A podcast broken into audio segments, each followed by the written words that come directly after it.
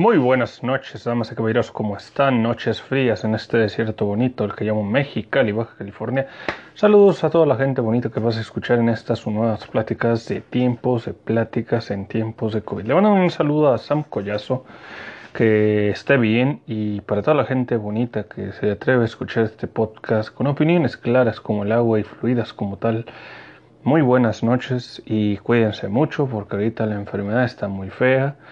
Tápense donde tengan que taparse, lávense las manos, respeten sana distancia y el tiempo de charlar es ahora. El día de ahora me enteré de varias noticias que llegaron a, mi, a mis ojos porque me puse a ver el periódico y entre ellas vi que hay una falta de respeto en esta situación de, de quema clandestina de llantas. Que, ¿Por qué ocurre? ¿Por qué pasa? ¿Por qué el pueblo es tan apático de ves una llanta o dos o tres o diez o cien tiradas en una zona donde por falta de visión simplemente no se hace nada? ¿Qué se podría hacer en un lote abandonado con una con una buena idea? Se podría hacer un jardín, se podría hacer un parque comunitario, se podría hacer una zona de venta, se podría rentar para parque para niños, una zona interactiva, cosas o ideas. Pero ¿qué es lo que usa la gente comúnmente a esto? Lo usa para tirar basura, lo usa para tirar restos, lo tira entre muchos. Cada día que estoy viendo estas noticias, llego a pensar de qué es lo que hay que realmente temer. Sí, hay muchas cosas que hay que temer.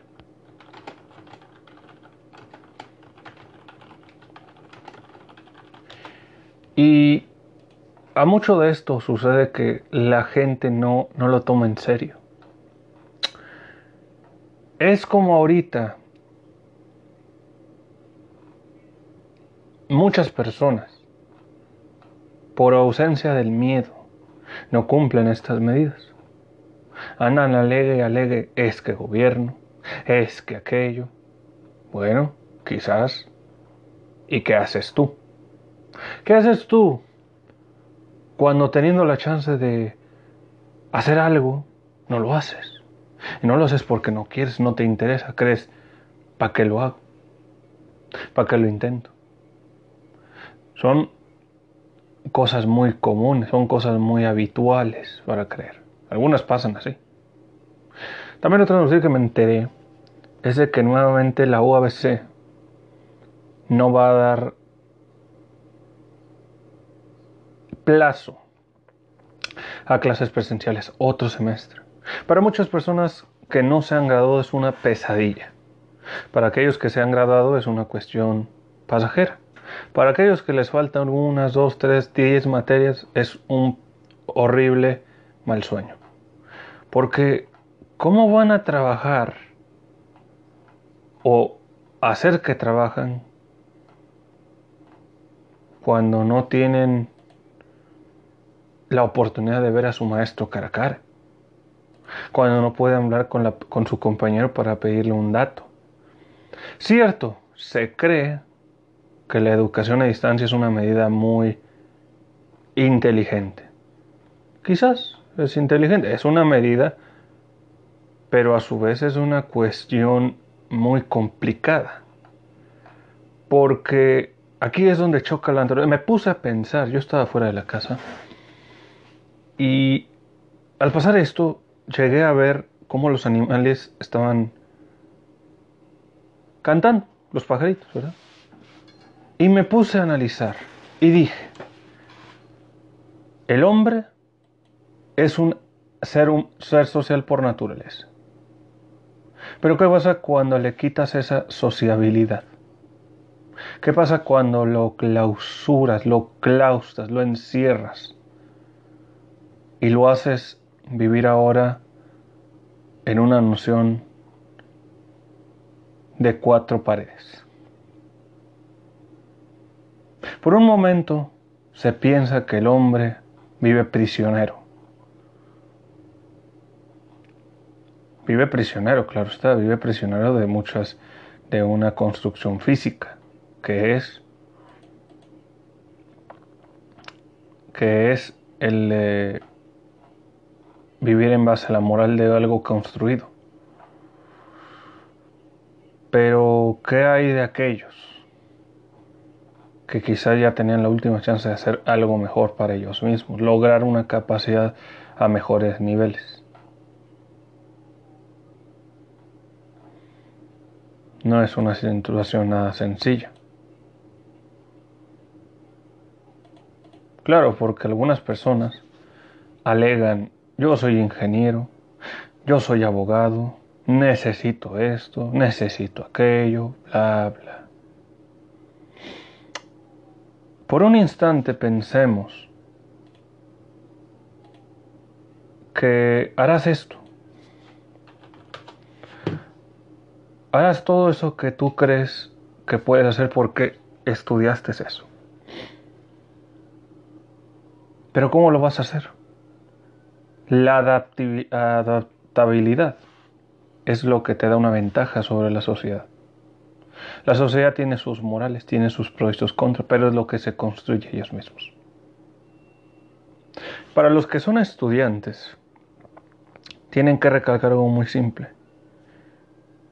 No porque digas yo estudio algo, significa que eres profesionista, porque no lo es. Nadie lo es. Puedes tener nociones, puedes tener mayores habilidades, pero ¿Cuál es tu objetivo a largo plazo o a corto plazo? ¿Dónde vas a aterrizar eso que estudias? Un maestro te va a enseñar lo que quizás él sabe, pero el maestro quizás no tiene un plan estratégico porque no tiene un plan desarrollado, porque a su vez la academia no se lo ha dado. un semestre bastó para corroborar que la gente no está acostumbrada a esta nueva modalidad. Cosa que es un proceso porque hay gente que no tiene computadoras. Hay gente que cuando mucho tendría que ir a rentar o irse a un local y poder pagar todo el internet. Que a lo mejor parecería una situación muy buena, de no ser que sería demasiado caro. Para algunos estudiantes que también hacían trabajos dentro de las aulas de la universidad, ya se quitó eso. Entonces ellos tienen que trabajar con una disposición más, más compleja.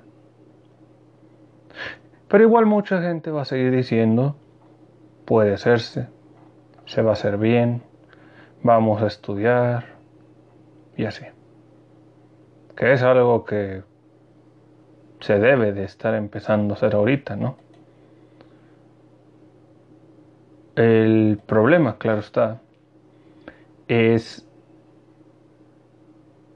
exactamente qué es lo que, piensan hacer toda la gente en estos instantes.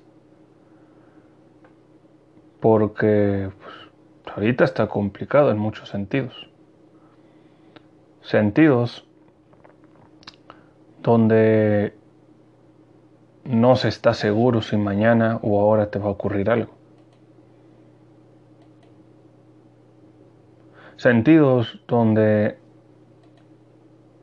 cada día se demuestra más la incompatibilidad en la que la gente quiere venir a trabajar a las, a las escuelas. Es decir, voy a pagar el semestre por estar aquí,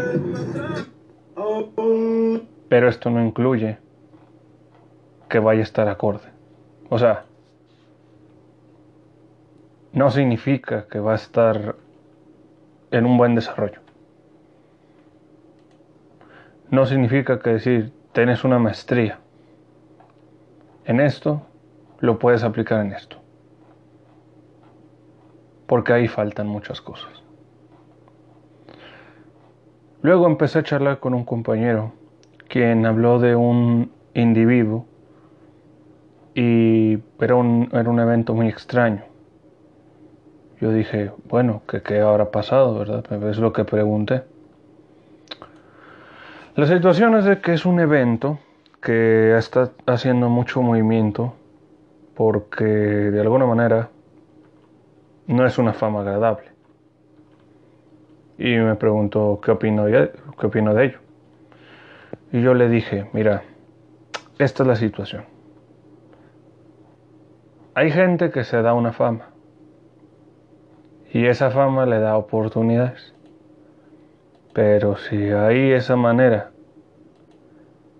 no se quiere convertir en una persona de bien, no porque no tenga una estructura o porque quizás su programa no, no venga funcionando los estándares,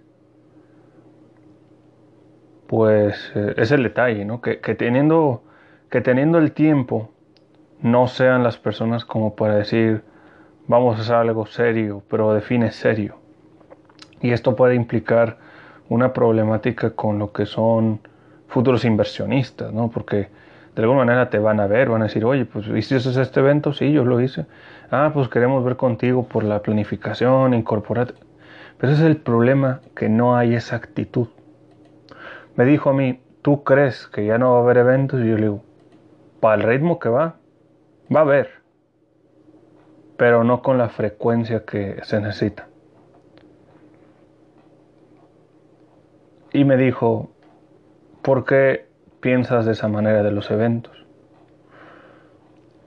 Recientemente estaba viendo uno que es el Halloween que se ofrece en el Parque Vicente Guerrero con mucha gente que está ahí, todo lo que sea. Está bien, o sea, la pandemia pegó a mucha gente y mucha gente quiere trabajar. Pero quizás no es la manera adecuada con la cual tú debas de andar mostrando algo cuando tus actores están siendo expuestos de tan drástica manera. ¿Verdad? O sea, recientemente incluso veía chicas que andaban en sesiones de fotos con una temática tan tan tan a la ligera y sin cubrebocas. Ahora, cuando ustedes salgan y digan, me voy a salir porque hay mucho coronavirus en la ciudad. Muy bien, hay mucho coronavirus. Es cierto, existe, claro, pues hay muertes. ¿Por qué no simplemente tú teniendo dinero te vas con un simple y sencillo cubrebocas. Digo, te está saliendo un lugar, te estás evitando enfermar, te dices, me, aburre el encierro. Excelente, sí, lo vuelvo a decir, el encierro es complicado. Nadie quiere estar encerrado. Cuando ven ustedes a los animales en el zoológico, encerrados en jaulas, para que la gente, los humanos, vayan a verlos y decir, echa animalito, uy, qué tonto. Qué curioso que ahora el sentimiento de pánico, de miedo, de ausencia, de temor constante, decir, me voy a morir. Se murió fulanito, murió perenganito. Ahora sea el reflejo de la misma humanidad que día a día contaminaba mares, quemaba bosques, afectaba ríos, intoxicaba el aire, y que ahora nuevamente ande diciendo, ay no, yo quiero morir, no me deja. Aquí llegas a una reflexión muy importante, porque entre menos gente, la naturaleza va avanzando va tomando una postura, va tomando una área que se le quitó hace muchos años. Ahorita, mucho de eso tiene que ver también con la formación de profesionistas, que aquí llega a decir un, detalle mucho en eso del, del profesionismo, porque había una nota de periódico que decía que Baja California se le postuló la idea de poner una planta nuclear. Quien no sepa qué es una planta nuclear, lo voy a decir así. Los Simpsons tienen a Homero Simpson que trabaja en una planta nuclear manejada por el señor Burns. Esta planta nuclear provee mucha energía a un pueblito llamado Springfield. Pero al igual es una planta altamente peligrosa porque cuando explote generará que la Tierra, como la gente, sea inhabitable. Algo así como Chernobyl, que fue una planta nuclear que ubicó en Rusia en los años 80, y una planta que en los años recientes se llamó Fukushima, que fue un accidente radioactivo. Ahora bien, ¿por qué digo esto? Porque pensemos por un instante que tenemos gente inteligente, ¿verdad? Gente que tiene muchos estudios, muchas aspirantes a profesionistas y demás, que en lugar de, no sé, usar eso que tienen arriba de la cabeza, postular una idea o una solución, dicen, mejor postulamos la idea, perdón, de hacer una planta nuclear que afectará el suelo de la tierra o podrá afectar el aire o los contaminantes, ¿verdad? Que ya tenemos. Tenemos contaminantes de zonas industriales como las maquiladoras que tienen también algunos residuos de radiación o contaminantes en las tierras donde trabaja la gente o no sé dónde. Podríamos decir tenemos una de las mayores cantidades de sol, ¿verdad? Tenemos altos índices de gas natural que estamos drenando. Podemos fomentar el ámbito de la hidroeléctrica, de la energía eólica o la energía solar. Pero ¿no les parece extraño que el mismo gobierno del estado que tanta gente critica, tanta gente dice por qué lo haces, no dijeran por qué quieres hacer una planta de radiación? ¿Por qué les gustaría a ustedes, damas y caballeros, decir voy a traer al mundo, a este mundo otro niño o niña, para que si en un futuro le toca una dosis de radiación, que sea de este estado? No, señores. Así no es como funciona esta cosa. A algunos les gusta, a mí no. Esto les digo porque también hay que mantenerse postulados con nuestros valores. Recientemente ha habido cambios en la política del medio de la comunicación digital.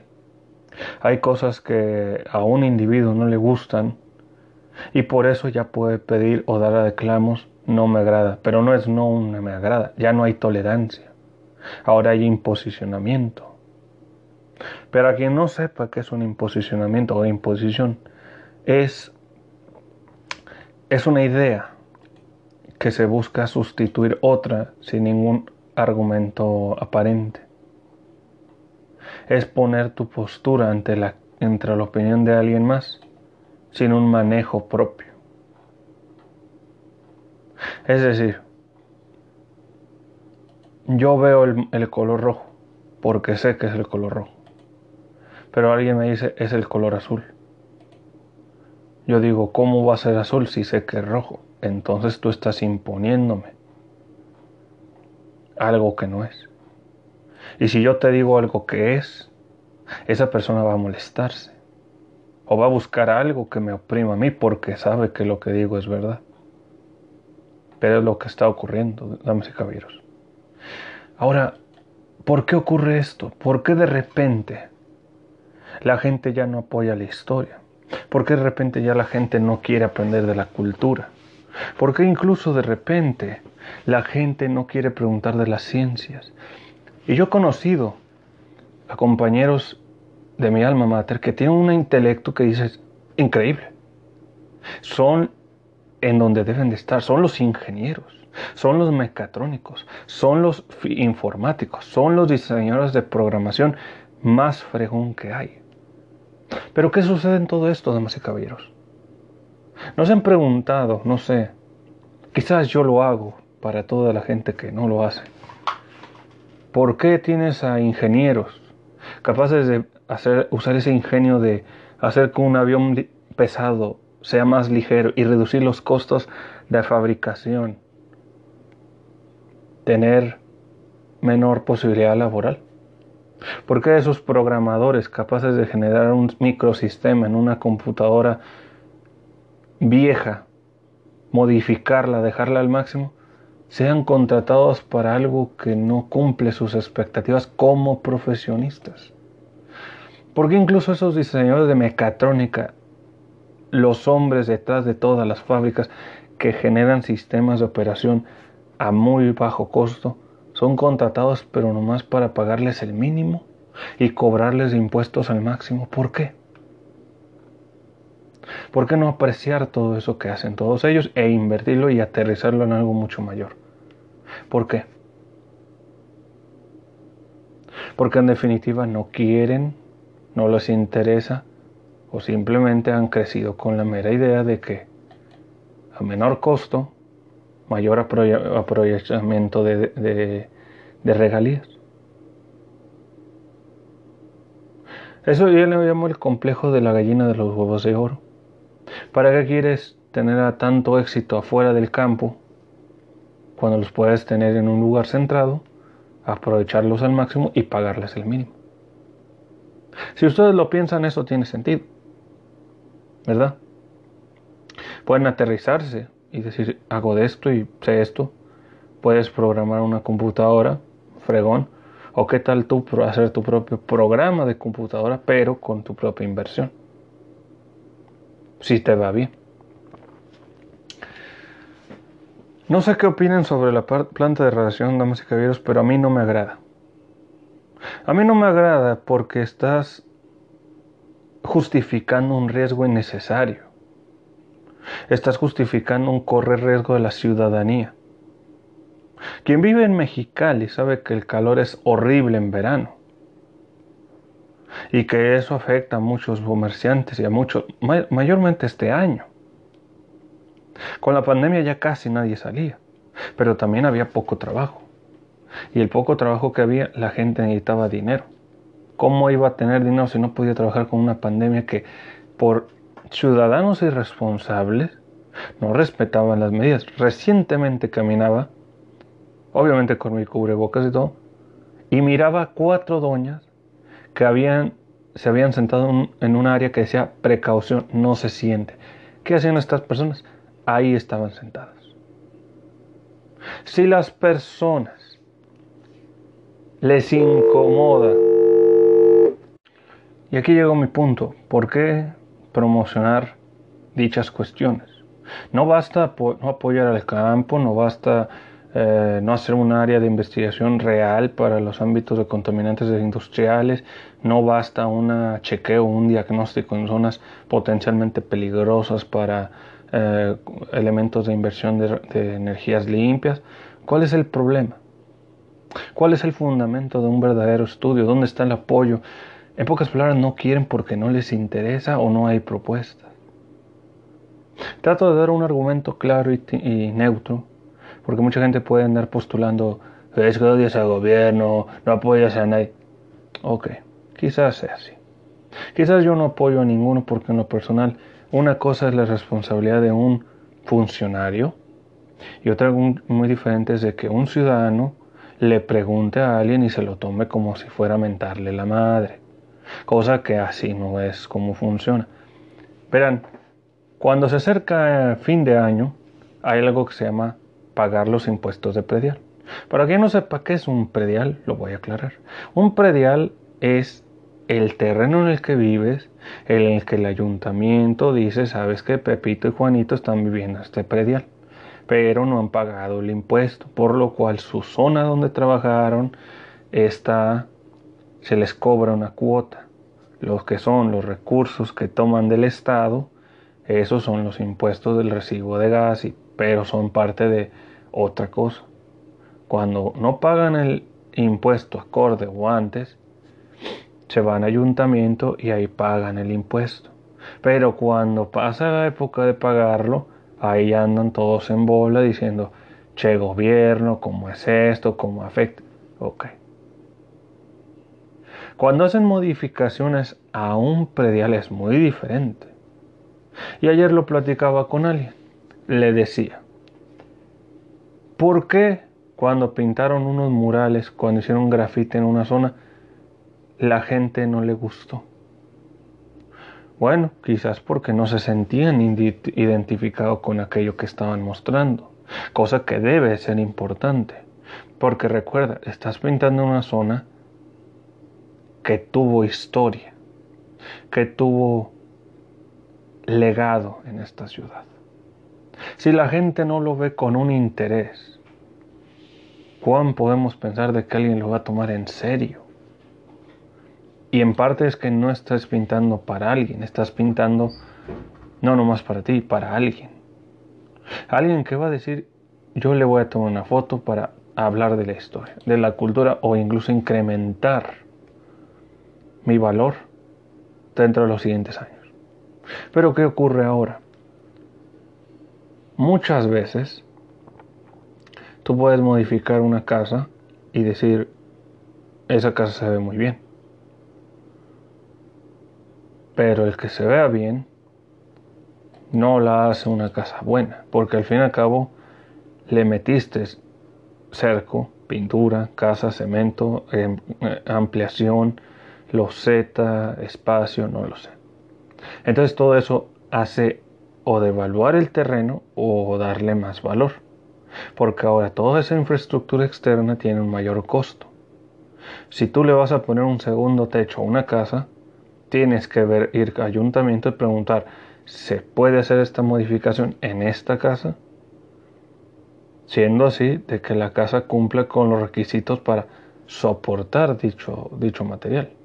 Y cuando ya se venda, vendas todo el terreno, pero no lo afecte. Básicamente. Otro tema que iba a charlar era sobre el vivir de un hobby o este Halloween extraño, ¿verdad? Ahorita hay muchos niños que lamentablemente están pasando uno de sus peores días, que no es ir a pedir triqui triqui, o que voy a ir a pedir triqui triqui, pero sin medidas de seguridad. Aquí llega mi pregunta. Damas y caballeros, ustedes que tienen hijos e hijas, no le exageren tanto el chamaco. El chamaco vive bien, tiene casa, tiene comida, tiene familia que le ame, tiene salud. Que no vaya a comprar su paletita de 10, 15 pesos. No lo excluye porque quizás ellos no saben lo que es el horror. El horror sería, no sé, estar en la Segunda Guerra Mundial, estar en ciudades destruidas, donde eran tus casas, donde estaban tus padres o madres o abuelos, no sé, y no tener ni siquiera la garantía de que mañana podías morir. Porque si tú hacías un ruido, los soldados, los invasores, te iban a, ejecutar. O podías morir en manos de carroñeros o animales también. El hecho de que estos niños estén viendo sus programas de YouTube en la comodidad de sus hogares y al día siguiente se pongan a estudiar lo que una profe en una jaula electrónica, digamos así, refleja de que muchos de estos niños están procesando una nueva clase de aprendizaje. Los padres obviamente también son responsables de esto, tienen no refuerzan, no instruyen, no dicen, hijo, vamos a salir al aire libre a entrenar algo, a leer algo. No, no, no, no lo hacen. ¿Qué hacen más?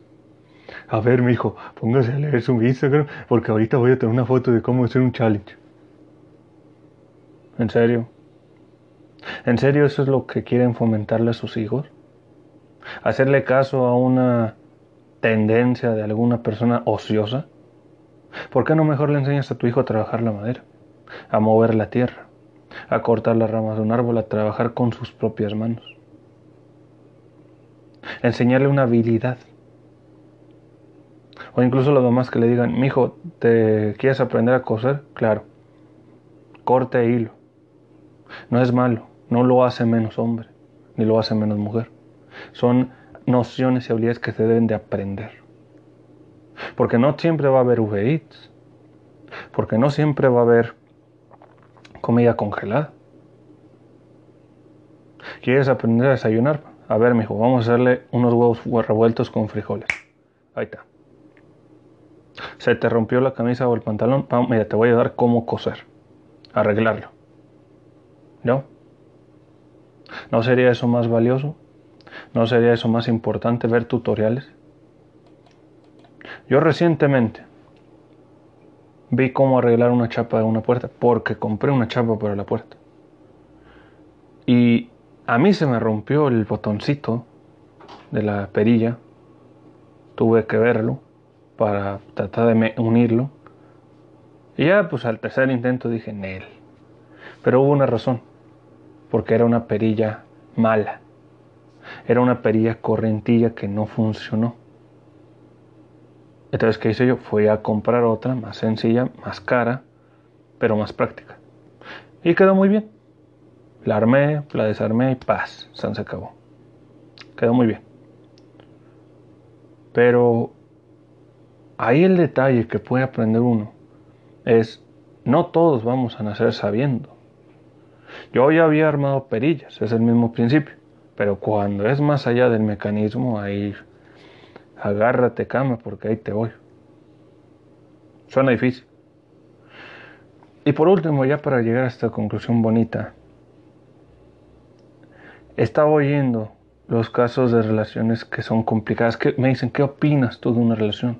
¿Cómo defines algo que no es complicado? Y le digo, señores, ahorita es un poco complicado en muchas cosas. Lo que tú presumas en una red social no significa que es como realmente te sientas. No porque digas estoy con ella me veo obligado a estar con ella. Puedes mostrar en redes sociales que amas mucho a tu pareja y yo no voy a cuestionar eso. Pero el decirlo no es lo mismo que hacerlo. Que tú le digas a tu morra un montón de sartes de palabras para quererla o tenerla cerca es una cosa. Amarla es lo difícil. Amarle es lo difícil porque mucha gente lo confunde. Confunde eso con decir yo te doy un año de mi vida y yo voy a estar contigo, bla, bla, bla. Sí, sí, sí. El problema es a dónde llegas después. E incluso he oído hombres que dicen yo embaracé a mi morra para que esté conmigo. A ver, eso para mí es una cuestión de una crueldad bastante majadera. Para no decir palabras groseras. Lo digo así, porque tú lo único que buscas como hombre es usar a tu hijo o hija como una ancla. Y eso no es agradable. Si eres tan hombre, el hecho de nomás embarazarla no basta. Bastaría decir, voy a hacer esto, voy a tener esto, y cuando tenga todo eso, contigo voy a estar. Y tener problemas, vamos a resolverlo juntos. Eso es lo que deberías estar pensando. Eso es lo que te defines más como hombre. Busca las soluciones a esos problemas, no justificaciones. Pero ¿qué sucede ahora? Sucede que como hombres y mujeres hay individuos que creen vagamente que con eso van a amar a su pareja. ¿Por qué?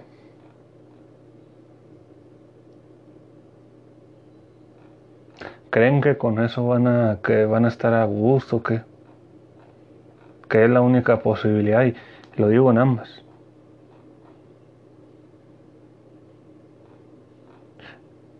las mujeres como los hombres tienen que pasar un instante, cuidarse ellas mismas, valorarse. Tu hombre está contigo porque te ama, qué bueno, pero no está obligado. Hay que tener mucho cuidado en eso, damas y caballeros. Tampoco se crean. Tampoco se crean de que por eso vamos a decirlo, vamos a, vamos a estar obligados. No. No, no es eso.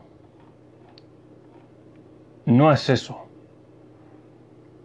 Porque hay hombres que incluso exhiben a sus chavas por lo que han hecho. Y de ahí hay que recordar algo muy sencillo. Lo digo para todas las, mujeres, amitas y todos los hombres. Hay otras cosas que puedes tomar de alguien que te dé sin necesidad de humillarla. Porque esa mujer u hombre te dio un largo tiempo de su vida. No tuvo la obligación de hacerlo. Quizás se rodeó porque había mucha molestia, mucha frustración.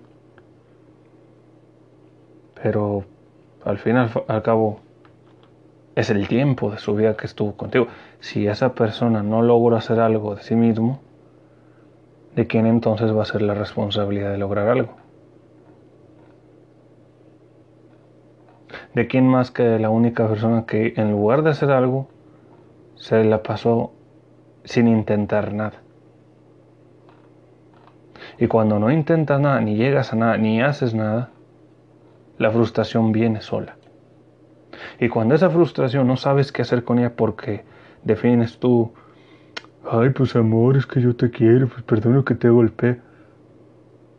No, señores. El único golpe que debes de darle a una mujer es un, un beso en la cabeza. Y sé que es difícil, porque decir, oh, es que vas a justificar un golpe. No. Es difícil, porque todos tenemos una oscuridad interna. Es parte de nosotros. No hay excusa. ¿Hay alguien que te hizo mal? Sí, hay frustración ahí, claro, o sea, yo lo estoy diciendo, yo lo acepto. Yo no tengo duda que como persona también tengo mi oscuridad. El detalle es que yo la reconozco. No tengo que andar drogándome ni nada, yo la vivo. Pero hay diferencias, puedes elegir. ¿Te sientes mal? Busca ayuda. ¿Te sientes mal? No tomes droga. Ve con, una, con un profesionista. Tienes a tu pareja que no te quiere. Ay, me voy a volver alcohólica. No. Tienes que encontrar una ayuda de profesionales. Si tú crees que con el alcohol te vas a mejorar, entonces no le hagas perder tiempo a tu pareja. En ambas partes. Y es ahí donde tienes que pensar, el solucionar algo o cargar peso muerto. Ahí se la dejo, damas y caballeros. Esto ha sido todo por ahí. Habrá otro podcast, nomás que no sé de qué hora. Le mando un gran saludo a Sam, que mañana su, su cuidado, que esté mañana bien. Para toda la gente bonita, saludos, cuídense mucho y adiós.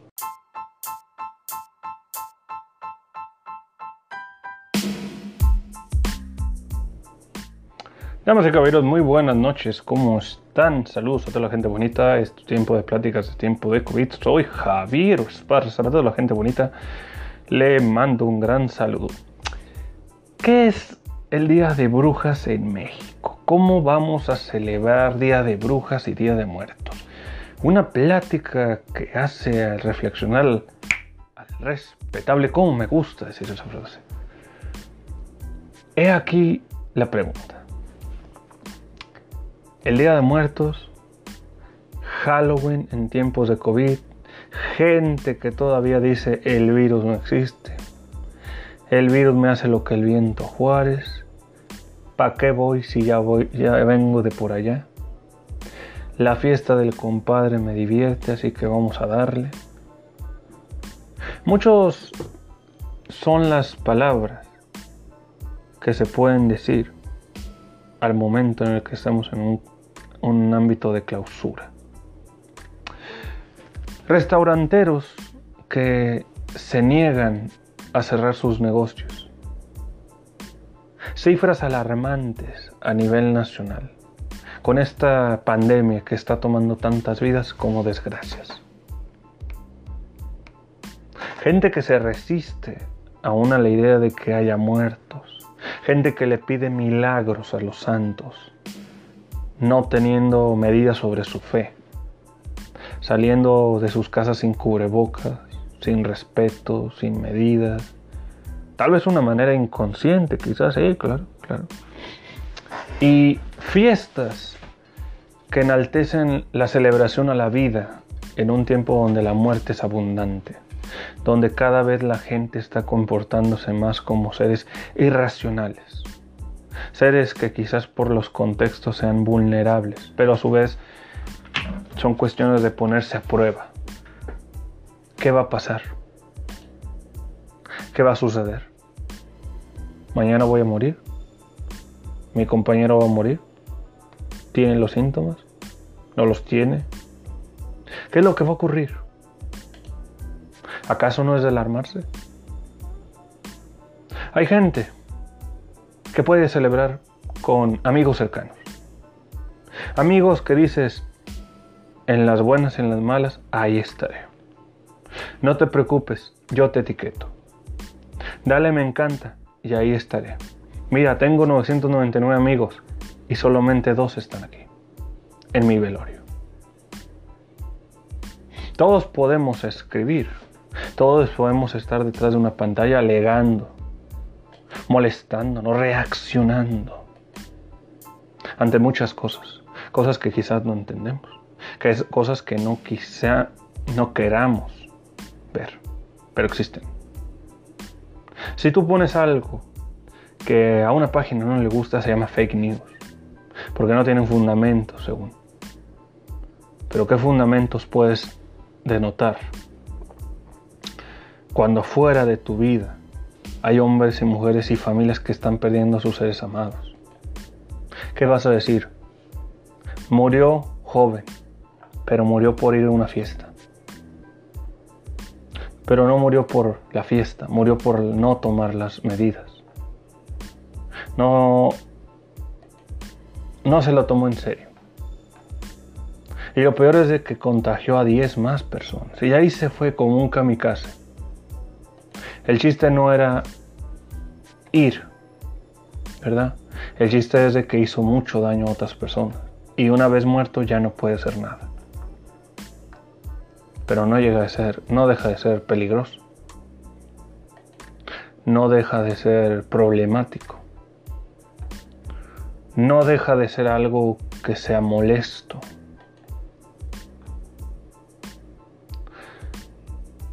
Para muchos es una cuestión de ideales, ¿verdad? Digo ideales porque para algunas personas les parece algo inquieto, intrincado o insatisfactorio. ¿A qué llego con esto? Muchas personas pueden estar pensando ahorita, yo me voy a celebrar con unos amigos. Muy bien. Y hay amigos que cierto, van a hacer su fiesta y la van a hacer con pocos amigos. Pero aquellos que no conozcan, te me vas. Y no lo hacen porque sean malos. Lo hacen porque en realidad quién eres tú. ¿Para qué vienes? Porque no estás ni siquiera invitado. Y hay gente que hace sus fiestas, ¿verdad? Está en todo su derecho. Pero no es lo mismo. Yo hago mi fiesta de 10 amigos. A yo hago mi reunión de 50 y más. 50 y más que de alguna manera son potencialmente peligrosos. Fueron potencialmente dañinos a tu propia integridad, a tu propia salud. Porque tú puedes tener tus cosas limpias, eso es evidente. Pero esos cuates, ¿en dónde han estado? ¿Quiénes son? ¿De dónde vienen? ¿Qué han hecho? Es ahí donde deja la pregunta. ¿Cómo podría decirse de que hay lugares de los que son más susceptibles a un daño, ¿verdad? ¿Cómo puede pensarse de que no sea una posibilidad capaz de hacer todo esto? Lamentablemente la gente suele importarle menos y México no es la excepción. Porque lamentablemente muchas personas lo último que piensan es, eh, compa, vamos a celebrar aquí con el, con el Euralio, aquí vamos a gozarle, todo tranquilo, puro compa, aquí unos, una cervecita, una caguama y una fría, juga. Ok. Y de ahí nos vemos empezando a ver gente, donde vemos las señales, no tiene cubrebocas, no se lava las manos, sus hábitos alimenticios son nulos. Y es la principal gente que aún así anda haciendo sus celebraciones y un ruidajo como gallinero en plena en pleno escándalo, cacareando, hablando y que, que bailando. Cosa que no está mal, cosa que no es malo. Pero no es la forma más adecuada en estos días. Porque dijeras tú, si tú no te cuidas, me afectas a mí. Si te quieres morir, muérete tú, pero no, no me involucres. Pero ¿qué pasa? no hacen caso. No toman esto una cuestión como una medida de, en serio. Es como la peste bubónica. Ocurrió no porque hubiera una maldición, ocurrió por la falta de higiene de muchas personas que de alguna manera no tomaron las medidas adecuadas.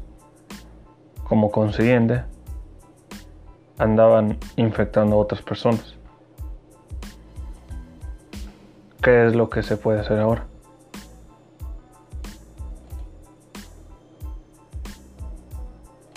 Se puede ser de que hay que evitarlo o simplemente tomar una mejor medida higiénica, ¿verdad? Pero ahí llega la cuestión. Todavía no se hace porque no les interesa. Hay restauranteros que sí toman esta medida como una cuestión seria. Te ponen un rociador y me ha pasado. Yo voy a, un restaurante siempre con mi cubrebocas me levanto los brazos y me rocean de espalda a pecho. Comúnmente cuando yo voy, siempre le pido a la gente de ahí que me den un vaso de té. Cerrado. No como. Pero siempre me mantengo muy al lado de la gente. Y me toca ver a, a gente que usa sus cubrebocas tapándole la boca, más no la nariz. Ahí es donde a pensar, ¿serán que se hacen güey? ¿O serán que no consideran las situaciones en riesgo, porque aquí está la cuestión. Te puede salvar la vida o no te puede salvar cuando haya gente. Puedes usarlo cuando haya gente y quitártelo cuando estés afuera de esas cuestiones.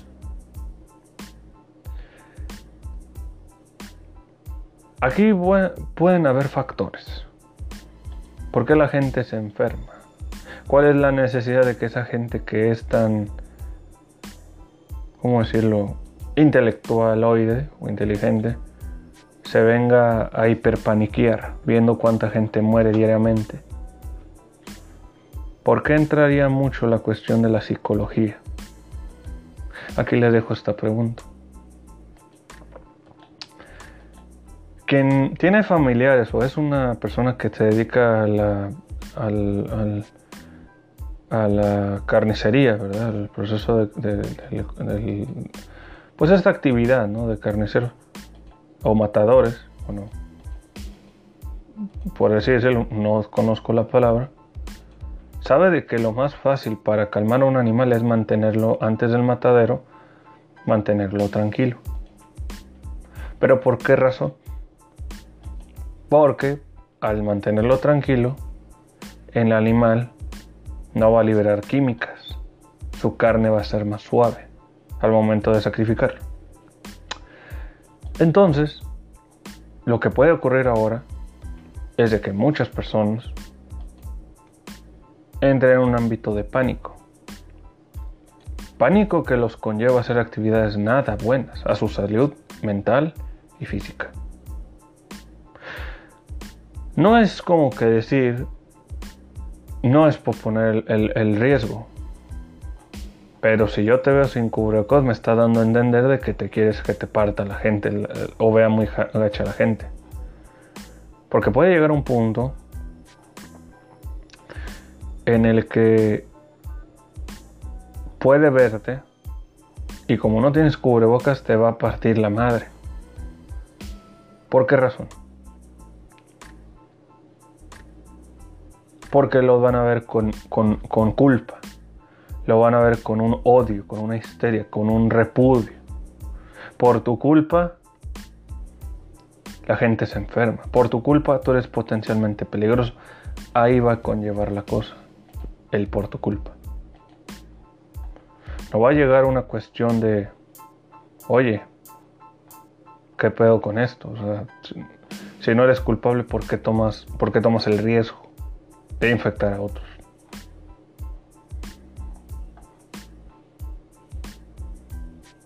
Eso es donde llega a ser la pregunta más, más normal. Pero nadie lo dice. ¿Qué, qué dicen ellos?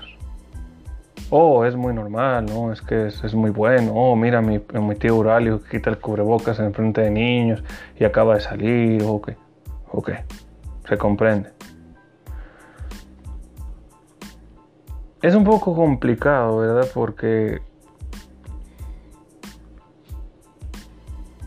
es como vivir, y lo venía hablando con una, una chica muy linda, que es una cuestión muy, muy histérica de tener ese pensamiento. Y puede que sí, ¿verdad?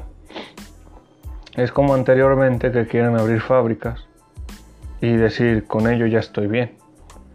Pero si hicieras un diagnóstico bien hecho de las fábricas, podrías contemplar de que las fábricas tienen otros componentes químicos altamente peligrosos, que al estar sobreexpuestos a dichos químicos puede ser más afectivo a la salud. ¿Por qué razón? Tienes gente que anda manejando fibras plásticas. Anda pues, ¿qué podría decirse? Peligrosas. Dichas fibras plásticas tienen complementos dañinos muy altos. Y esas fibras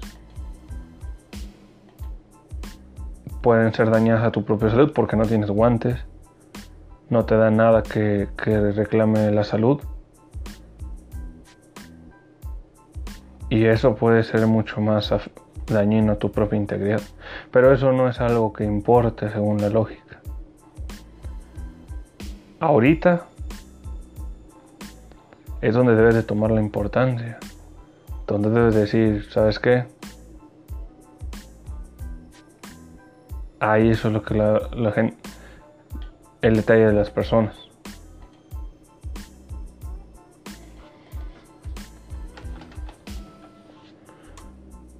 Y ahí es donde llegan las conductas.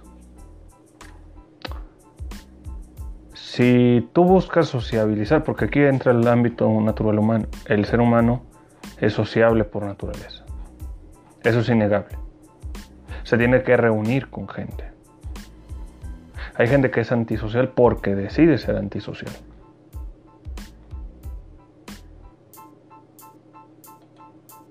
Pero el hecho de que tú vivas o la gente viva forzada a ser antisocial no significa que debas ser antisocial. Tienes una forma, te gusta, adelante, hazla. Mas no olvides que eres una persona. Mas no olvides que te vas a reunir con alguien y decir, me gusta hablar contigo y eso. Ay, no hay que olvidar eso. Tengas o no, te gusta hablar. Te gusta comunicarte.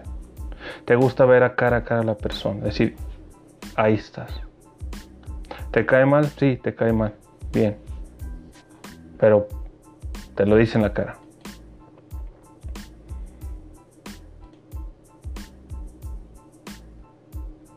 Y es lo que hay que hay que entender.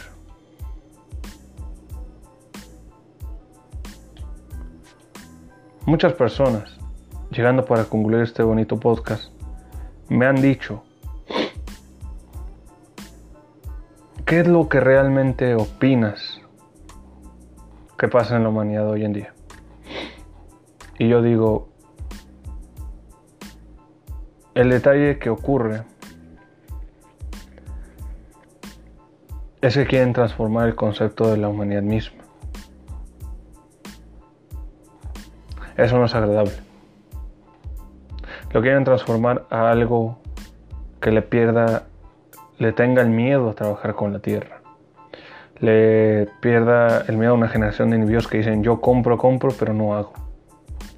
Le ponga el miedo a decir quiero ser reconocido por lo que digo, más no por lo que hago. Y si lo hago, tiene que estar bien porque tú estás mal. No hay una búsqueda, un fomento al apreciar las cosas que ya existen y, mantenerlas, arreglarlas incluso. No lo hay. Porque de haberlo, tienes una mancha en la, pared, ok, vamos a ponerle una, una pintura blanca. El mismo que había. No lo haces. ¿Qué hacen ahora la gente? Todo para mí, yo soy yo, ah, qué hermosa soy, porque, pero ¿por qué eres hermosa? Pregunto yo. Muchos hombres utilizan estas palabras tan profundas como si fueran tan insignificantes. ¿Cómo puedes o cómo puede complementar a alguien decir, esta persona es hermosa? Cuando sus acciones tan precarias, tan incompetentes, tan innecesarias, reflejan otra persona de sí. La desesperación no es lo mismo que la satisfacción. Si la gente quiere cochinada, obtiene cochinada porque esa gente lo quiere, no porque uno quiera tener esa cochinada en sí. Hay flores que florecen en un pantano y son tan hermosas que no porque estén rodeadas de aguas pestilentes significa que sean feas. Pero las plantas que le rodean no quieren que esa planta sea hermosa, quieren sumergirla, quieren sofocarla. Si lo que digo es una simple y sencilla mentira, veámoslo en la sociedad en la que viven cada uno de ustedes. Llegan a reflexionar un solo instante de esta vida. Tómense un momento para pensar cuánta gente le rodea y le dice, eres mi mejor esto, eres mi amigo porque te aprecio. Para el día siguiente decir en su mente cómo la odio, cómo la detesto, cómo me desagrada. ¿Es natural esto? Claro que lo es natural. Porque hay gente que te ve con ojos de competencia, hay otros ojos que te ven con envidia y hay otros ojos que no te quieren ver crecer. Hay otros ojos que están acostumbrados a ver a alguien que hace algo y dice algo y no toma en cuenta eso que le dicen. Que ni siquiera por educación, e incluso lo dicen por educación te salud. No soy hipócrita. Ay, qué moralista. ¿Y qué ganas con todo esto?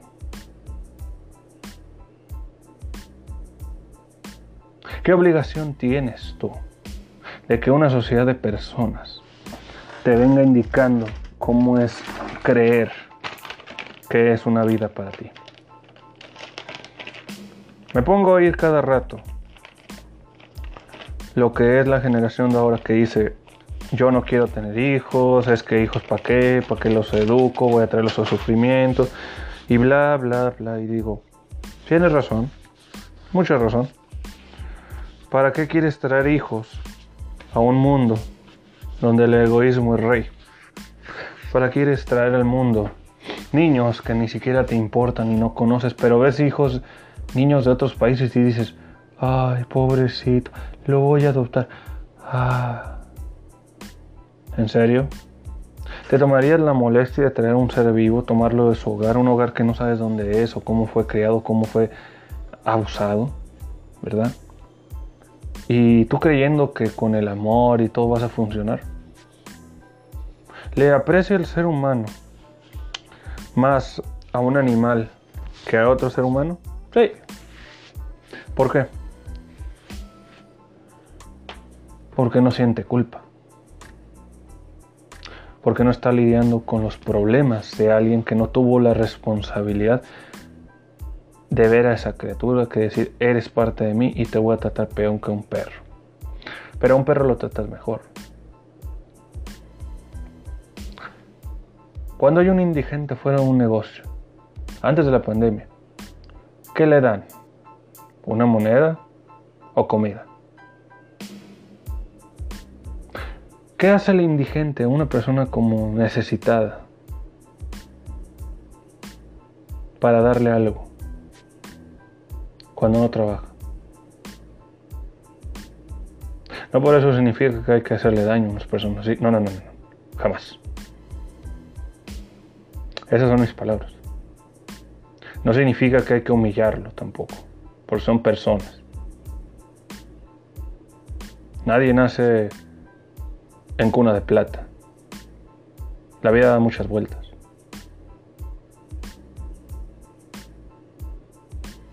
Pero ¿qué hace la gente?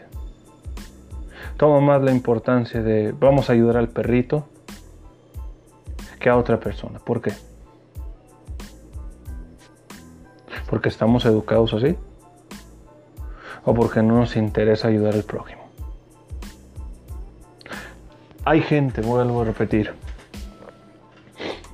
que te habla con una moral que deberían primero mirarse al espejo y decir, ¿y tú quién fregados eres para decir eso?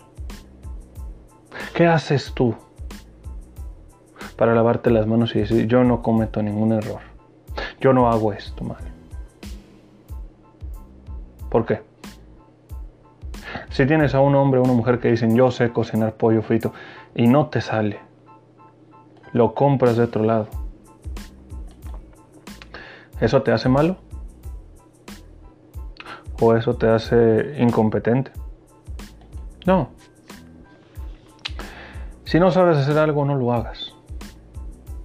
Tan sencillo.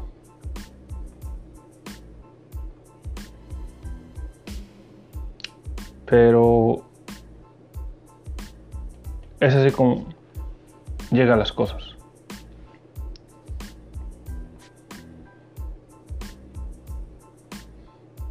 ¿Qué va a pasar después? ¿Se han preguntado qué va a ocurrir después de la pandemia? ¿Qué van a narrar o qué van a hablar? ¿Qué van a aprender de esta experiencia? ¿Qué pueden decir al respecto?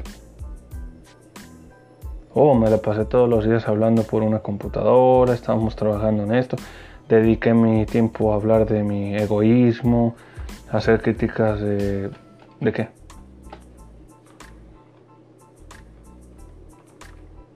¿Qué va a hacer después?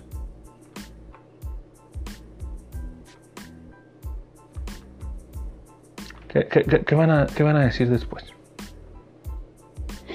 Oh, pues aprendí de que hay que hacer esto, hay que vivir. ¿Y cómo se supone van a vivir? ¿Cómo, la gente ahorita en esta pandemia me, me, dan noticias que no sé si repetirlas porque me parecen tan desagradables, pero, pero hay que hacerlo porque es la verdad. Se han incrementado el número de embarazos en niñas por el confinamiento. Niñas que posiblemente por inexpertas tengan a pareja de jóvenes inexpertos que por una falta de educación quieran repetir lo que ven en alguna parte. Y que ahora van a traer a este mundo a más niños y niñas que no sepan por qué los traen.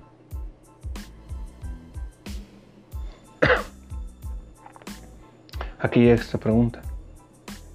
¿No es, ¿No es de preocuparse ver estos problemas día a día? ¿No es de tomar cartas en el asunto, decir, ¿para qué voy a traer a este niño si voy a ver esta desgracia? ¿No es de pensar que esta cultura del mientras no me afecte es de tomar en serio?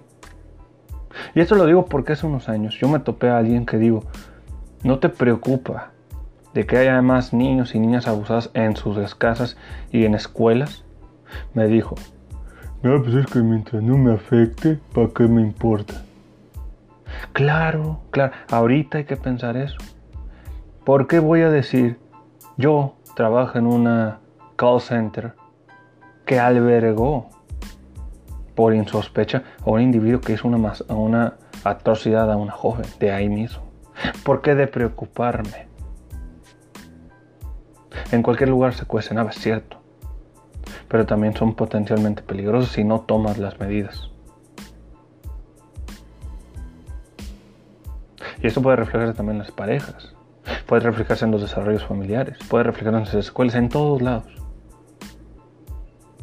Pero también no te pongas o no pongan la actitud de que si ustedes no son inteligentes, no tienen ojos, no tienen cabeza para pensar decir esto puede ocurrir y lo va a ocurrir porque nadie tomó una medida para evitarlo, porque no quisieron, no les interesó, ahora sí lloren. Buenas noches, damas y caballeros. Este va a ser todo por ahí. Gracias por estar escuchando este bonito podcast. El próximo tema a hablar van a ser sobre ámbito de cultura pop, sobre referentes a carreras, frustraciones o ámbitos de que la gente que trabaja de ambas es una persona altamente incompetente, claramente de que es mucho color para tan poco serial. Me fue un placer, fue Javier Esparza saludando a toda la gente de Spotify con mi nuevo patrocinador, a Polvillo. A polvillo es el talco que pones en las patas para que huelas bien, dado las cuestiones de la pandemia y no puedas caminar. A polvillo te ofrece con buena calidad de productos ese aroma mentol y amentada que te hace falta cuando te pesten las patas. A, a polvillo. Muchas gracias a todos y espero que estén muy bien. Le mando un saludo a Sam, que me dijo una canción de Aporte Piscoloyo. Ojalá que esté bien. Eh, mañana se cuida. Y a toda la gente bonita, saludos. Adiós.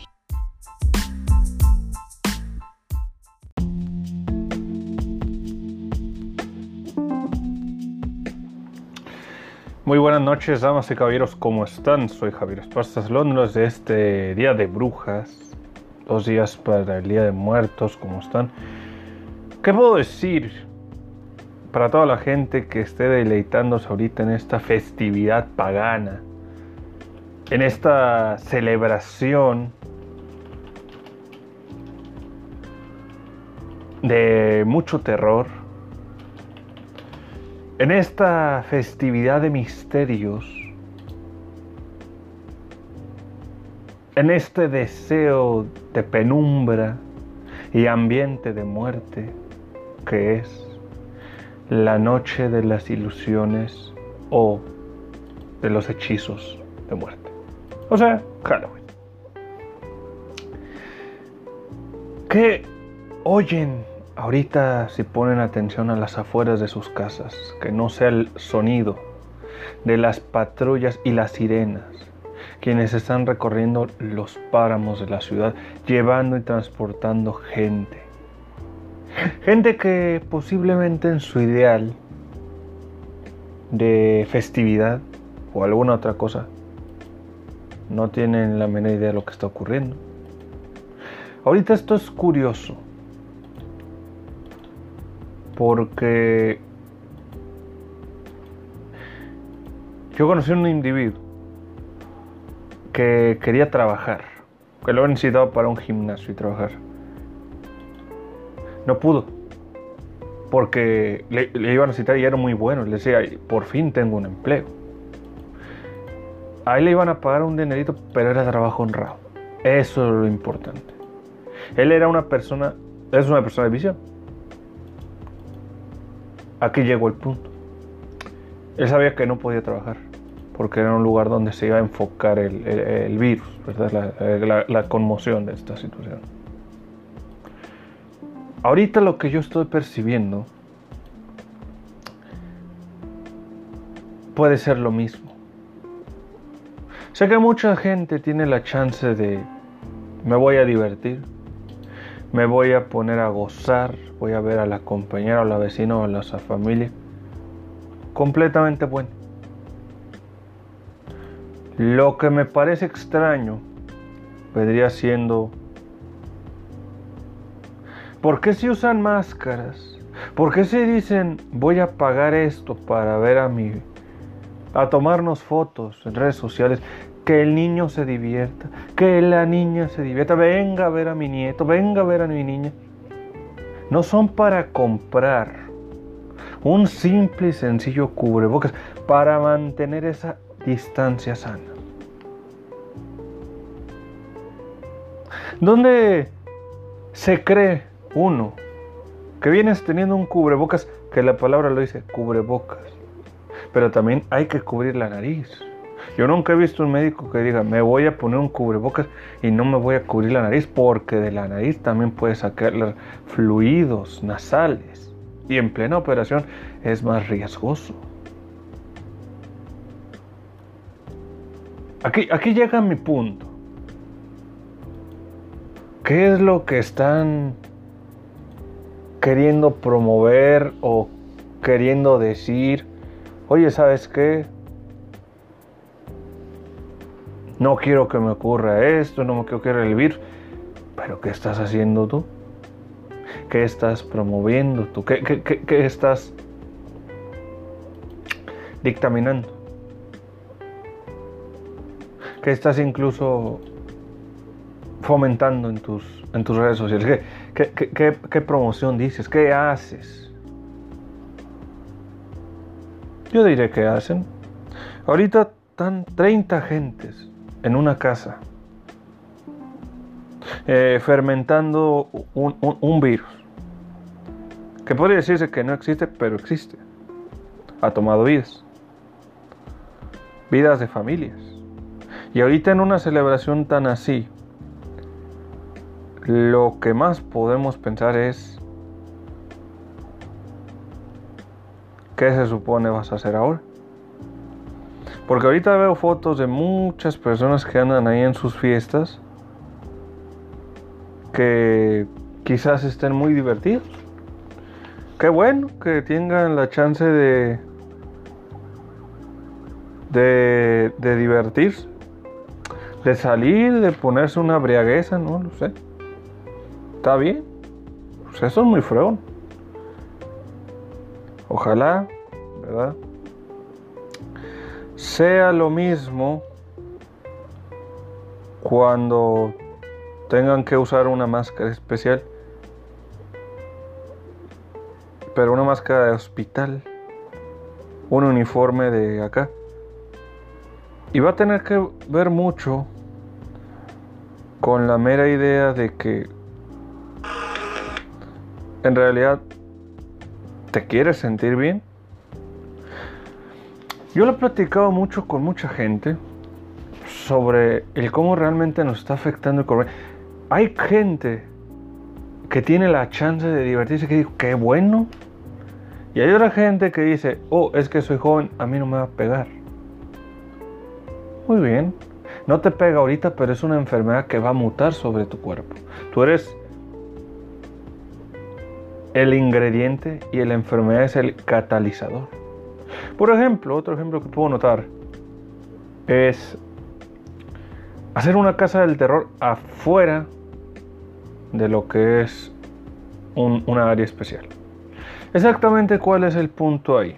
Ok, haces la casa del terror con las medidas sanitarias. Pero, ¿dónde está un diagnóstico para indicar, hey, esta zona es, agradable o es disponible para hacer el proyecto. No lo hay. Ahí en redes sociales estoy contemplando que mucha gente anda mostrando de que, eh, con mi compa, que... Ok. ¿Y dónde está tu cubrebocas? ¿Dónde está tu sana distancia? Sé que hay afecto, sé que está bien, somos humanos, la verdad. Pero si estas personas son las que vienen a decir, órale, voy a estar con mi compa acá, la morrita, y abrazarle y quererle. ¿Qué te hace creer de que el cuerpo en que estén ellas no esté fermentando alguna especie de composición química la cual pueda dañar tu salud? Esto es una manera muy sencilla. Sencilla porque cada vez estamos o se está contemplando este pedo en el que la gente esté no tomando en cuenta esos aspectos. Ahorita la gente puede decir, no, pues es que güey, yo soy joven, yo me hago esto y me paso muy bien. Qué bueno que la pases muy bien, qué bien que tengas esa, esa actitud sobre las cosas que tú puedas hacer. El único detalle que podría decir yo es cómo te afecta entonces el ámbito de la psique, porque aquí está lo curioso. Yo puedo andar contemplando a ciertas chicas o vatos que se la pasan haciendo sus trajes muy buenos, que tienen su cubrebocas y dicen, a mí me incomoda pero lo uso por salud. No es malo. Pero si tú andas ahí quitándole el cubrebocas para andar poniéndote borracho o borracha, digo yo, mejor ponte una buena dosis de aguarrás o tiner. Digo, ahorita hay que tomar, en, hay muchos aspectos. Ahorita fíjate, me estoy contemplando una, una gran movilización en Tijuana de antros. Fíjense, antros que obviamente necesitan un rescate económico. Digo, hay, hay, hay, hay zonas donde eh, tanto el trabajo de la gente, que es la vida nocturna, es necesario, pero no hay un control. No hay una estrategia económica, para decirlo así. Porque digamos, tú eres un administrador o tú tienes un, un local como un antro. Puedes decir, en este establecimiento se permiten 60 personas, 40 personas. Pero, ya que una vez que entren, ¿qué hay de los que se mantienen afuera? ¿Qué hay de los que están llegando? ¿Qué hay de los que no se han ido de la zona, del antro? ¿Cómo, un empresario o un, un locatario, verdad? puede decirle a su personal, sabes que ya no permitas entradas y aunque tengas dinero, él. ¿Lo puedes permitir? Sí, lo puedes permitir. ¿Te va a funcionar? No. Porque esa persona o esas personas van a decir, no, pues es que yo quiero alcohol, déjame, sabes que me riesgo. Ok, es un riesgo. Pero si esta enfermedad se disipa, lo más prudente es decir, ¿sabes qué? Vete a una zona donde no me bloquees el tránsito. Y aquí lo más importante sería decir, ¿sabes qué? Te puedes quedar 30 minutos y te me vas a otro lado. ¿Por qué es esa manera tan, tan simple, a mi ver? Porque es una manera práctica. El problema que ocurre es que mucha gente no entiende eso. Claro que también hay mucha gente que dice yo trabajo de esto y se entiende. Es un trabajo. Pero esta es la situación. Hay riesgos. Recientemente yo iba caminando cerca de aquí y cuando estaba caminando había un restaurante de hot dogs que estaba abierto. Y una vez abierto, ellos habían cerrado. Pero la gente estaba comiendo y hacían unas filas sin sana distancia. En el que llegaba a preguntar, ¿qué tan riesgoso es comer ahí ahora? ¿Qué tan riesgoso es de que no puedas usar el baño para lavarte las manos como es debido? ¿Qué tan riesgoso es decir, tienes a un fulano o una fulana que andan comiendo y, ensuciando la mesa? Sin limpiarla, obviamente. ¿Qué tan riesgoso es los, los platillos y los aderezos están al descubierto, como buffet pero sin protección? ¿Y qué tan curioso es que la gente ahí anda llevando a sus hijos diciendo, no, pues es que no pasa nada, yo ando pues, acá en estas cosas.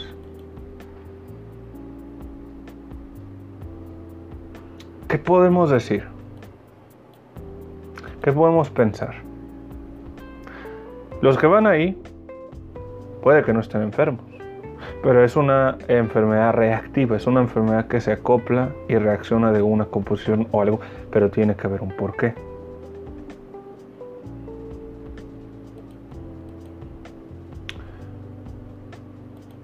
¿Cómo podemos pensarlo? ¿Cómo podemos reflexionarlo? E incluso la misma UABC, desgraciadamente, para los que estudian, para los que vayan a ingresar, va a ser otro semestre en clase virtual para aquellos que no lo sabían. Para muchos, la clase virtual ha sido una de las cuestiones más difíciles, muchas veces porque algunos de ellos no tienen dinero para computadoras o quizás tengan computadoras que no tengan micrófono u otras cosas. o no tengan ni siquiera computadoras ni internet. Para algunos otros es una cuestión más difícil porque tienen que comprar una computadora nueva, cuando mucho una que tenga las aptitudes para poder así tener una mejor posibilidad de, pasar su trabajo. Cosa que es muy difícil para muchas personas. Lo digo porque tengo un amigo que lo vivió así. Y yo me acuerdo que me decía que tenía que ir a la universidad a usar, su, a usar las computadoras para, para trabajar. No tenía una compu, tenía cuando mucho un celular. Pero algo que aprendí de él que, que, me, que admiro es que pese a las limitaciones no se no se limitó, no se, no se detuvo. Porque él podía decir, yo no tengo compu, pero aún así te entrego el trabajo. Cosa que hay que reconocer. Me lo estaba comentando mucho este compañero, me decía, ¿cómo le voy a hacer ahora en la universidad cuando la universidad misma está afrontando un reto mucho mayor? Aquí llegaría a preguntarse uno, si por un semestre hay alumnos y alumnas, maestros, todo personal necesario que no pueden acoplar o acaparar un gasto de 1.800, 2.500 o incluso 5.000 pesos el semestre. Semestre que debería incluir materiales, semestre que debería incluir presencia de maestros y una mejor comunicación. Este semestre fue una pesadilla para muchos alumnos. Alumnos que tenían que ir del valle hasta acá, pero ahora que en el valle dijeras, ah, pues lo voy a hacer en la casa, no hay problema. No, sí hay problema. Porque quizás ellos, allá donde viven, no hay internet, no hay computadoras, no hay trabajo. Muchos problemas como esos están dando en el valle. Y también el problema mucho es de que mucha de esa gente, o la gente que afronta estos problemas, no se les da, pues a lo mejor una atención adecuada, porque la misma gente, fíjense, quiere irse del tingo al tango. Sé que es muy complicado para muchas personas que ahorita están disfrutando su, su triki triki, ya sea mostrando a sus hijos o hijas diciendo, ay mi Rigoberto, mira qué bonita esa, ay cómo te gusta, dije que qué linda, qué linda te ves ahora, vamos a subirle al Facebook para que... Ok. Ellos dicen y ellas dicen, ay mami, es que yo, yo, yo no viví Halloween, me siento por estar encerrado. Y pasó por mi mente. ¿Qué hubiera pasado si esos niños hubieran vivido en plena precariedad de una depresión económica. En plena situación de guerra civil o en una caída abrumadora. No tenemos lo que tenemos, no tenemos lo tendremos ahora, sino que estamos afrontándolo. Estamos tratando de mostrar cómo los padres, cómo las familias tratan de mantenerlo. Padres que dicen tengo que trabajar e ir a la casa con el riesgo de contagiar a mi familia. Madres que dicen ya no aguanto el chamaco, pero tengo que ir a trabajar para que mi hijo esté bien. A riesgo de contagiarlo, no lo puedo abrazar, no lo puedo tocar por esa enfermedad que va creciendo abrumadoramente en la vida humana.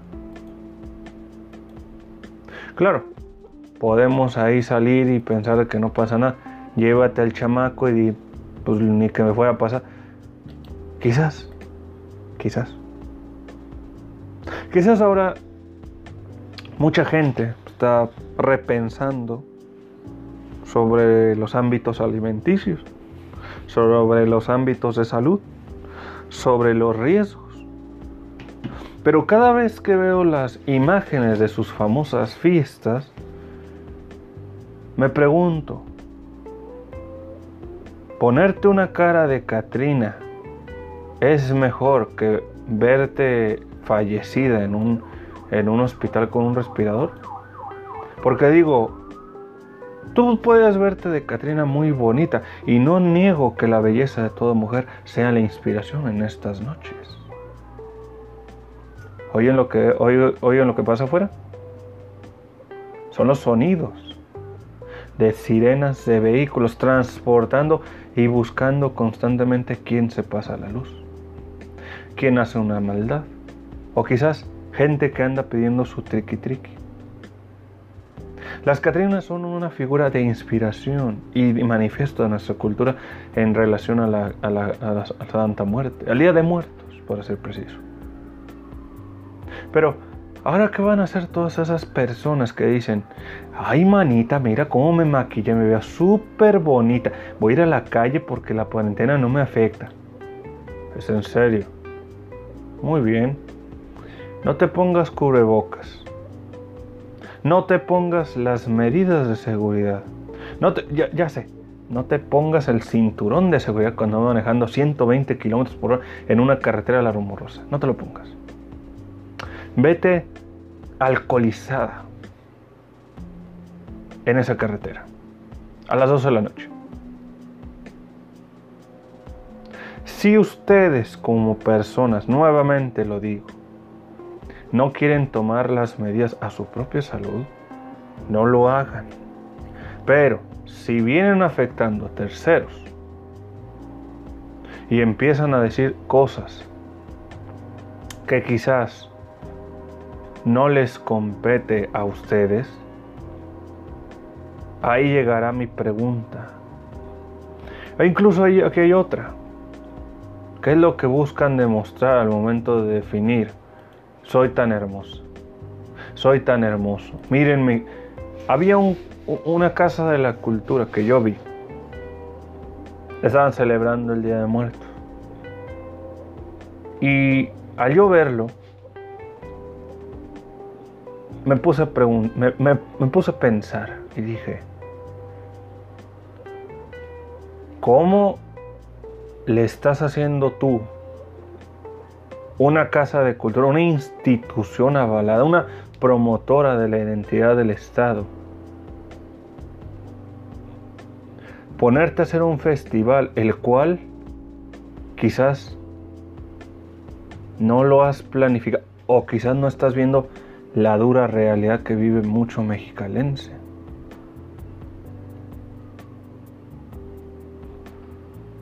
¿Qué estás, qué, estás diciendo tú? Ay, pues mira, estoy, estoy tomando esto porque estoy muy bonita. Ay, estoy haciendo... ¿No es mejor ponerte un simple instrumento de tela que está hecho para evitar un contagio? para evitar una profanación de, algo. Digo, una casa de la cultura me imagino tiene para pagar cubrebocas. No es como que te evite mover los pies, no es como que, ah, me voy a poner cubrebocas en las patas para no caer, ay, me voy a caer. Claro que no. Se ponen en las bocas. Y al ponerse en las bocas puedes tú moverte, Pero aquí llega el punto. No se hace porque según esto se va a ver feo. Entonces estamos hablando de vanidad. Y mucho de lo que se está viendo es lo mismo. La gente inconscientemente quiere demostrar vanidad, quiere, quiere venir demostrando de que esta enfermedad no existe, diciéndole a otros que no existe. ¿Cómo es decirle que no existe? No respetando la situación. Yo comprendo, lo comprendo y lo vivo con, mal, con molestia porque yo iba a salir ahora. Yo estaba ilusionado, decir, me voy, me llevo el Por situaciones no, no se pudo. Y yo lo sabía. Y da coraje, sí, da coraje.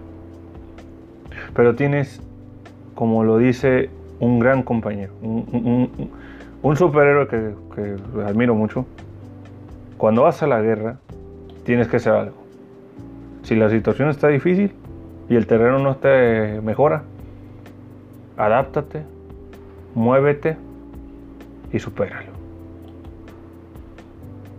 ¿No les gusta lo que está ocurriendo? Muy bien, adáptense. ¿No les agrada qué ocurre? Bueno, supéralo ¿Puedes moverte? Sí, entonces muévete. Así de sencillo. Si están ocho horas sentados en una sala de videojuegos con un aroma pestilente a estrés, a sudor. Para tener un lenguaje más florido mexicalensemente, bueno, mexicano, huele a pazuco. Si simplemente ya ya lo conocen y pueden aguantar ese aroma, entonces pueden aguantar otras cosas.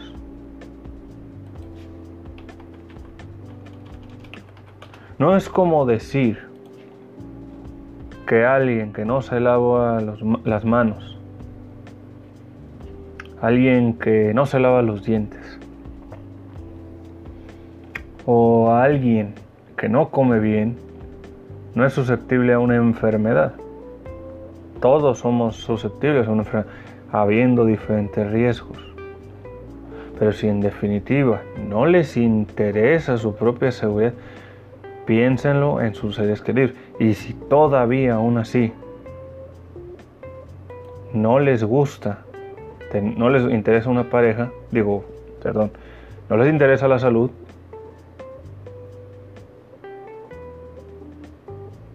pues simplemente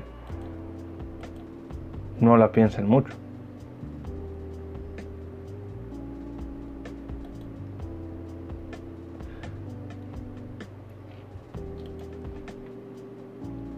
Aquí hay muchas cosas que, que pueden haber ocurrido.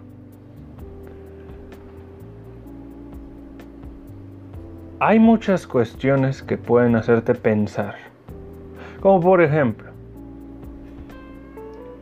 ¿Qué hace la cultura para salvar a la gente del coronavirus? Hay gente que pinta. Hay un proyecto de gente que quiere hacer murales con los zetas o con los zetas o algo que está muy bien. Pero ¿cuánto cuesta ese material y cómo contribuye el apoyo de que la gente no salga para verlo? Es como decir, voy a hacer un mega espectáculo en favor de algunos, pero el chiste es de que no salgas, o sea, no es una invitación, ah, pues voy a verlo y hay que te dice, no salgas con ahí está el mensaje. No tiene elocuencia. Ese es el problema. ¿Cómo hubiera tenido más sentido eso? A ver, hace no mucho, incluso en verano de aquí, que era un infierno, era un calor abismal, estos hombres y mujeres que se dedican a, la, medicina, tengo compañeros y compañeras que, mis respetos, estuvieron trabajando en condiciones invaloradas, con precariedad, sin aire acondicionado, y los hospitales no tenían los recursos para darles a ellos que estaban de primera fila auxiliando a los enfermos. Ahorita esto también ocurre en Estados Unidos, pero ocurre porque Trump dice que los médicos están aprovechando esto, que están ganando más. Ahí es donde entra el ámbito del, del pues, difamatorio, ¿no? O sea, dónde están ganando más, que ellos no tienen el equipo adecuado, trabajan a cómo pueden trabajar. Entonces, si tú dices a gente, oh, qué bien, me hicieron una, una, un mural de los Zetas para que reconozcan mi, mi esfuerzo, ¿no? Sonaría muy bien. Sonaría muy bien cuando pasara la pandemia no cuando esté la pandemia. O sea, ¿para qué vas a pintar en pleno reconocimiento del problema? Quizás para qué vas a promover. ¿Qué es más caro? Comprar gel, equipo antibacterial o cosas que en realidad sean útiles para mantener a los pacientes y al, al personal médico sano. O que la gente vea un acto de vanidad y egocentrismo que solamente refleja el poco interés a que la gente tenga la salud necesaria. ¿Dónde está entonces la idea de difundirlo? Ay, mira qué bonito. Ajá, ¿y qué? ¿Cuál es el chiste? Esto lo digo porque igual puede ser como el del área de la zona restaurada. Simple y sencillamente, ¿cómo vas a hacer que la gente, teniendo la situación que tiene, tenga la mera intención de poner en riesgo su vida para verlo? No comprendo, no lo, no lo entiendo. Es como ponerlo así. Quizás ustedes tengan un familiar que, tuvo cáncer, o que no, una niña, incluso un niño, un hijo suyo. Imagínense por un instante. Tienen a su hijo o su hija, tu sobrino, su hermano, con cáncer. Una enfermedad que le puede dar a todos. Una enfermedad que te va a consumir por dentro hasta que llegue un punto donde el dolor sea lo único que te mantenga con despierto cada noche de tu vida.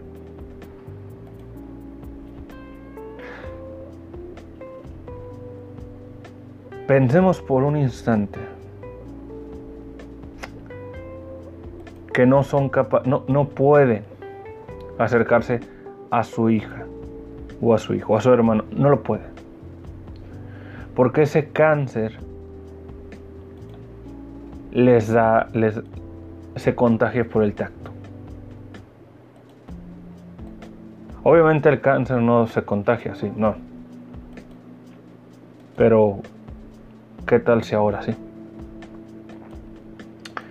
¿Qué tal si ahora se está en una situación con la cual se esté afrontando una problemática mayor?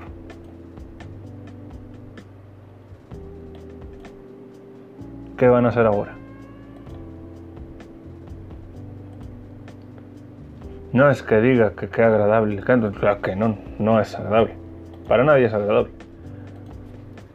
Pero el cáncer se puede eliminar, siendo de que hay maneras, ¿verdad? No, no maneras, sino que ya hay mayores fortalezas de reconocimiento de esta enfermedad.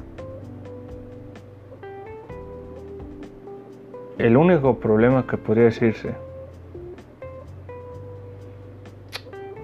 es qué pueden hacer ahora todos ustedes. Ustedes no, pueden contagiarse de esa enfermedad porque si no funciona. Pero esa enfermedad no, no es, es algo que no se puede elegir. Pero ahorita, si no pueden o no, no necesitan salir, no salgan. Así de sencillo. No es un procedimiento sencillo. Yo lo digo, no es fácil, no es agradable. Claro que no lo es. Pero,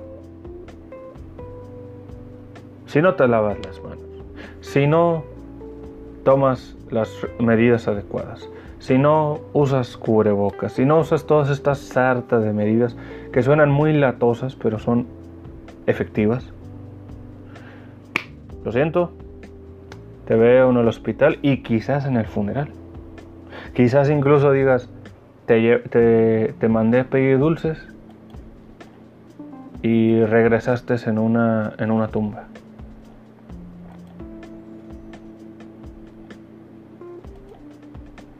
Feo, ¿no? Feo que la tumba esté más sellada e incapaz de poder ver a quien amas.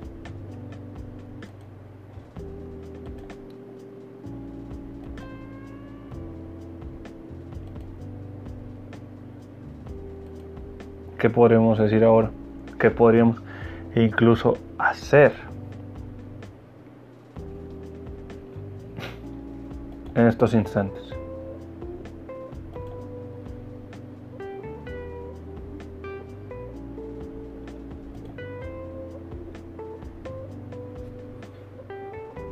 ¿Qué puede pasar ahora?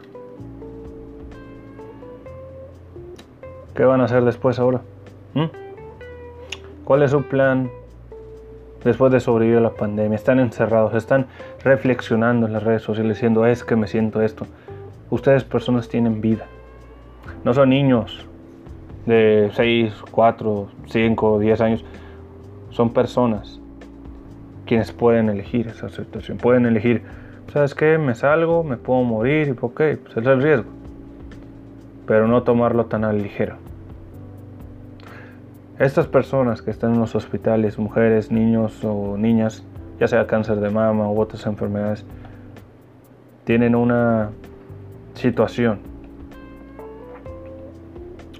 Tienen que llevarse con una buena dosis de radiación sobre sus cuerpos, la cual quema cada célula de su piel, haciéndolos que tengan como una especie de microondas desagradable en su piel. Y son niños valientes. Pero ellos no pidieron esa enfermedad, no dijeron yo quiero ponerme a prueba. Claro que no. No fueron como eso. Ellos, yo siempre he dicho, hay que admirar al valiente.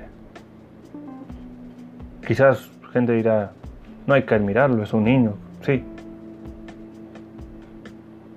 pero un niño que tomó una idea de querer vivir. Le va a doler, pero es el costo de vivir, supongo. No es algo que diga. Si tú o tus seres amados, si tienes, ¿verdad? O si tienes la chance de tomarte fotografías para revelarlo en tu Instagram, poniéndote o no poniendo cubrebocas en este Halloween fuera de tu casa, qué bien. Qué bueno. Pero si tú estás haciéndolo de una manera en la que es una locación, incluso me dicen, ¿qué opino yo de las fotografías de locaciones? Yo digo que te puedas adaptar. Y si puedes hacerlo, hazlo. Pero si tú estás tomándote una foto sin un cubrebocas, sin una sana distancia, en una zona donde hay mucho polvo, polen u otros componentes químicos,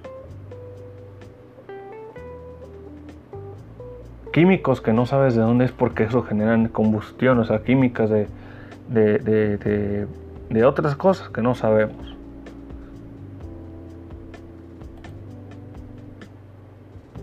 Aquí llega mi pregunta. ¿No te dará miedo eso? ¿No te dará miedo quizás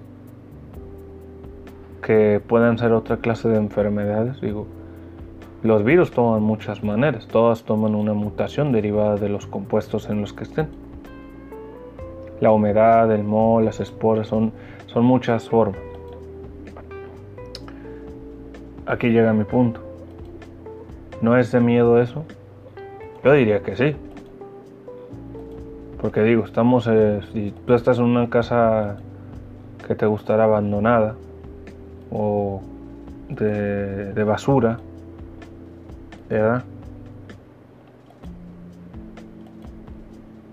esa casa